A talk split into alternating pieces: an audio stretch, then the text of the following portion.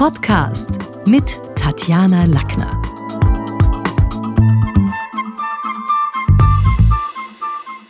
Heute geht es um die Frage, warum Rhetorikkurse das Leben verändern und wieso es für Unternehmen sinnvoll wäre, sich auch über eine verbale CI Gedanken zu machen. Also vielleicht ganz kurz. Ähm, in den letzten Monaten, und ich sammle ja da immer wieder auch mal Mailbriefe, die an mich kommen, da blätter ich jetzt drinnen. Also habe ich so einige, und da picke ich jetzt mal ein paar raus, habe ich einige Dankeschreiben bekommen, hier zum Beispiel von dem Mario, der, äh, um was ist es da gegangen, bei einer FH sich bewerben musste und der froh ist, dass wir ihn fit gemacht haben und ist eben genommen worden. Und was schreibt der Tatjana? Vielen Dank dir und deinem Team, weil er hätte diese bösen Fragen nie selber irgendwie gefunden und da haben wir ihn fit gemacht. Eine andere schreibt, und die Romana, das finde ich witzig, weil das haben wir sonst normalerweise nicht so häufig in der Schule des Sprechens. Die musste sich für ein Gerichtsverfahren fit machen, äh, das sie im Endeffekt jetzt gewonnen hat und wo sie auch sagt, sie war da das erste Mal mit den Ämtern in Berührung und war da jetzt gar nicht so sicher, wie das ausgeht. Und als drittes habe ich jetzt noch das Beispiel von einer Bereichsleiterin, die aufgestiegen ist, eben in der Karriereleiter und jetzt sich sicherer fühlt, weil sie mit mehr Klarheit vor ihrem Team steht. Sie muss ja jetzt jeder, der aufsteigt, weiß. Man muss dann auch nach oben kommunizieren im Sinne von, ja, Vorstandsebene. Das ist eine andere Form der Kommunikation als in der Führung. Und da haben wir sie fit gemacht für Leading Skills. Und dann habe ich mir gedacht für diesen Podcast heute, bei wem war denn das noch so, dass ein Rhetorikkurs oder eben Business-Rhetorik das Leben verändert hat? Und vor 41 Jahren gab es da den Manager Lee Iacocca, der nicht ganz unbekannt ist, ein US-amerikanischer Manager bei Ford, der auf die Straße gesetzt wurde, also der arbeitslos wurde. Und in dieser Zeit der Arbeitslosigkeit hat er dann einige Rhetorikkurse besucht. Mit dem Ergebnis, und das hat er selber auch immer wieder gesagt, dass seine Selbsterkenntnis und sein Selbstverständnis und auch die Art, wie er schneller zum Punkt kommt, nicht so lange rumschwurbelt, also das fand er selber beeindruckend. Und der hat damals, also war sicherlich bei Ford unterschätzt, und hat dann den totgesagten Mitbewerber Chrysler an die Spitze der Automobilindustrie gehoben. Im Sommer 2019 ist er 94-jährig verstorben, aber für viele Liebhaber ist der Ex-Ford-Chef Ian Cocker bis heute, ja, ich glaube schon der Vater des berühmten Ford Mustangs. Und viele seiner berühmten Zitate belegen auch, wie wichtig es ihm war, die Techniken der Business-Rhetorik zu erlernen. Ich habe da eins zum Beispiel gefunden, wo er sagt, die einzige Möglichkeit, um Menschen überhaupt zu motivieren, ist die Kommunikation. Oder ein anderer Satz, wo er irgendwo mal in, nach einer Vorstandsrede sagt, eine Rede ist das allerbeste Mittel, um eine große Gruppe zu motivieren. Und er ist ja auch in Amerika mit, mit markigen TV-Sprüchen bei irgendwelchen Werbe, ähm, Werbeslogans aufgefallen. Also ganz egal, ob wir da jetzt von der Automobilbranche reden, der Medizin, von der Produktion oder, oder dem Dienstleistungssektor, überall haben wir mit Stakeholdern zu tun, mit Vorständen, mit Kunden.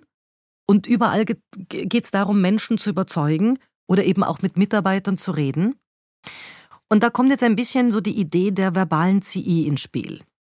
Denn wenn man im Verkauf beispielsweise nicht klar kommuniziert, dann hagelt's Kundenbeschwerden und die müssen dann wieder durch sensible und sensibilisierte Kommunikation bearbeitet werden.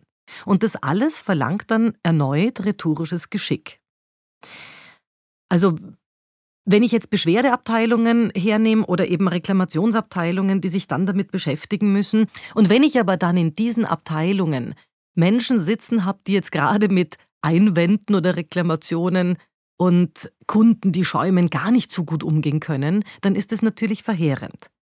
Und das Problem ist aktuell in vielen Unternehmen, dass Menschen dort völlig aus dem Bauch heraus agieren. Also dass ein Unternehmen zulässt, dass seine Leute im Sales, äh, die eben mit Kunden reden oder auch in der Reklamation oder auch irgendwo in der Information, das halt mehr oder weniger aus dem Bauch machen und dass sich die Firma nicht überlegt hat, was ist unsere verbale Corporate Identity, unsere verbale CI. Fragen wie zum Beispiel, wie gehen wir mit Kunden um? Was sind so unsere zehn Top-Killer-Phrasen, die immer wieder bei uns eintrudeln? Mit welchen Worten wollen wir die beantwortet wissen generell? Wie wollen wir uns da auch ein bisschen sprachlich vom Mitbewerb abheben? Denn Ganze Agenturen werden beschäftigt mit der Frage, wie schaut unser Logo aus, wie gehen Briefe und Angebote äh, bei uns raus, welche, welche Farben verwendet man da, welche Pantone, da wird über, über Schriftarten und Schriftneigungen diskutiert. Also Briefe und Angebote eben pinselt auch nicht jeder irgendwie auf dem, auf dem Butterbrotpapier und einen Zettel und schreibt dann die Durchwahlklappe drauf, sondern da haben wir auch sowas wie ein designtes, eine verbale CI, etwas, wo man das Unternehmen sofort kennt. Aber wenn wir uns da Gedanken machen über wie Rechnungen, Angebote, Berichte ausschauen, dann müsste man doch bei den viel geldbringenderen Kundengesprächen oder kostenspieligen Reklamationen und wichtigen Sales- und Akquisitionsgesprächen noch doppelt so viel überlegen, wie gehen wir mit Kunden um, wie sprechen wir, welche Worte benutzen wir. Und da finde ich es, und das hat sich in den letzten Jahren in meiner Arbeit sehr stark äh, manifestiert, weil ich habe jetzt alleine im letzten Jahr, glaube ich, acht Firmen, acht oder neun Firmen waren es, wo wir uns ganz klar eine verbale Corporate Identity überlegt haben, was bedeutet, nein, das Unternehmen überlässt es nicht mehr dem Zufall, wie Mitarbeiter mit Kunden reden, weil das ist ja schon was sehr Willkürliches. Das macht ja jeder irgendwie anders, abhängig von Tagesverfassung, individueller Laune, welche Kinderstube hat der? Ist das jemand, der ein Bitte und Danke kennt oder der halt irgendwie rüpelhaft dann mit Kunden redet? Und die überlassen das nicht mehr dem Zufall, wie jetzt die Mitarbeiter mit potenziellen Auftraggebern sprechen. Das überlässt jedem immer noch ganz viel Freiheit. Da geht es jetzt nicht darum, dass wir jetzt alle die gleiche Schnauze haben müssen, aber das ist einfach so wie beim, beim Layout von der Homepage, der Website oder eben auch den Briefen schon was gibt, wo man sagt, wir haben uns überlegt, wie wir uns dem Kunden nähern. Und das hat sehr viel zu tun auch mit einer Zielgruppenrecherche, dass man sich überlegt, welche Zielgruppe habe ich vor mir? Aus welcher Zielgruppe kommen meine, meine Kunden? Aus welchen Branchen? Wer sind deren Mitarbeiter, sehr Mitbewerber? Äh, natürlich auch Mitarbeiter, aber deren Mitbewerber oder Frenemies, Friends and Enemies? Aus welcher Altersschichte kommen die? Denn es geht schon um die Frage, ganz andere Worte verwende ich heute, wenn ich jemanden überzeugen will, der aus der Generation Babyboomer kommt, im Vergleich zur Generation Y oder X, also jemanden, der jenseits von 2005 geboren ist. Und das ist auch so was, wo ich den Eindruck habe, das ist eine Arbeit, die immer stärker in meinem Alltag Fuß greift und ich würde das auch nicht den Werbeagenturen überlassen. Ich finde es cool, wenn die sich über Brands und, und Relaunches und über Layout unterhalten, aber Sprache und Business Rhetoric ist wahrscheinlich schon was, was man eher in der Schule des Sprechens in dem Fall jetzt oder eben beim Kommunikationsmenschen findet, also dort würde ich schürfen. Denn viele laufen ohne es zu merken, täglich in die Rechtfertigungsschere und agieren dann mit Ja, aber, Nein, aber. Die Kunden werden immer unverschämter, was man sich da alles anhören muss. Früher hat es das nicht gegeben. Und da war es wichtig, auch mal das Verständnis reinzubringen, dass es nicht darum geht, früher waren die Menschen viel besser und viel freundlicher, sondern auch darum geht, ich brauche heute andere verbale Tools, ich brauche andere Werkzeuge, um mit diesen Situationen umzugehen. Denn natürlich stimmt's, dass früher im Dorf der Arzt oder der Advokat, der Pfaffe oder der Lehrer maximal haben reden müssen. Aber heute müssen Winzer auf Deutsch und Englisch ihre Weine mitreißend präsentieren können. Und heute dürfen die bei Verkostungen nicht schmähstark dastehen. Das heißt, diese, dieser Business Smalltalk gehört einfach auch ganz genauso dazu. Den muss man können. Und je mehr Menschen da wissen und je mehr Firmenteams über Kommunikation Bescheid wissen, umso besser reden sie miteinander, umso besser reden sie auch mit unseren Kunden. Denn es wird in Zukunft und die Digitalisierung im Nacken macht es klar, es wird um die vier Ks gehen. Kommunikation, Kollaboration, also wie arbeiten wir miteinander, Kreativität und kritisches Denken.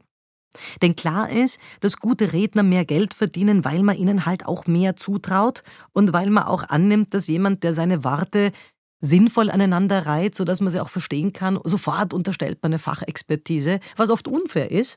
Denn wenn jemand daher stümpert mit vielen Fülllauten, sage ich einmal irgendwie sozusagen, dann hat man natürlich auch gleich den Eindruck, der ist nicht so kompetent. Und hier würde ich, also hier halte ich schon für wichtig, sich in dieser verbalen CI auch zu überlegen, wie reden unsere Leute, was sagen sie auf gewisse Angriffe, wie wird es generell bei uns erledigt. Also das Fazit und deswegen auch mein Tipp, Sowohl für Mitarbeiter, Führungskräfte als auch natürlich Vorstände sind wir heute in einer auf Sprache zentrierten Welt aufgefordert, uns auch zu überlegen, wie reden wir miteinander, welche Worte wählen wir, was lassen wir weg, wo unterscheiden wir uns klar vom Mitbewerb. Denn diese verbale CI, die gibt's längst als Verständnis für den Schriftverkehr, aber noch nicht für die Worte. Das war's für heute. Besuchen Sie mich doch in der Schule des Sprechens in Wien. Auf Facebook, LinkedIn, Xing, unter sprechen.com oder auf meinem Blog sprechen.com/blog.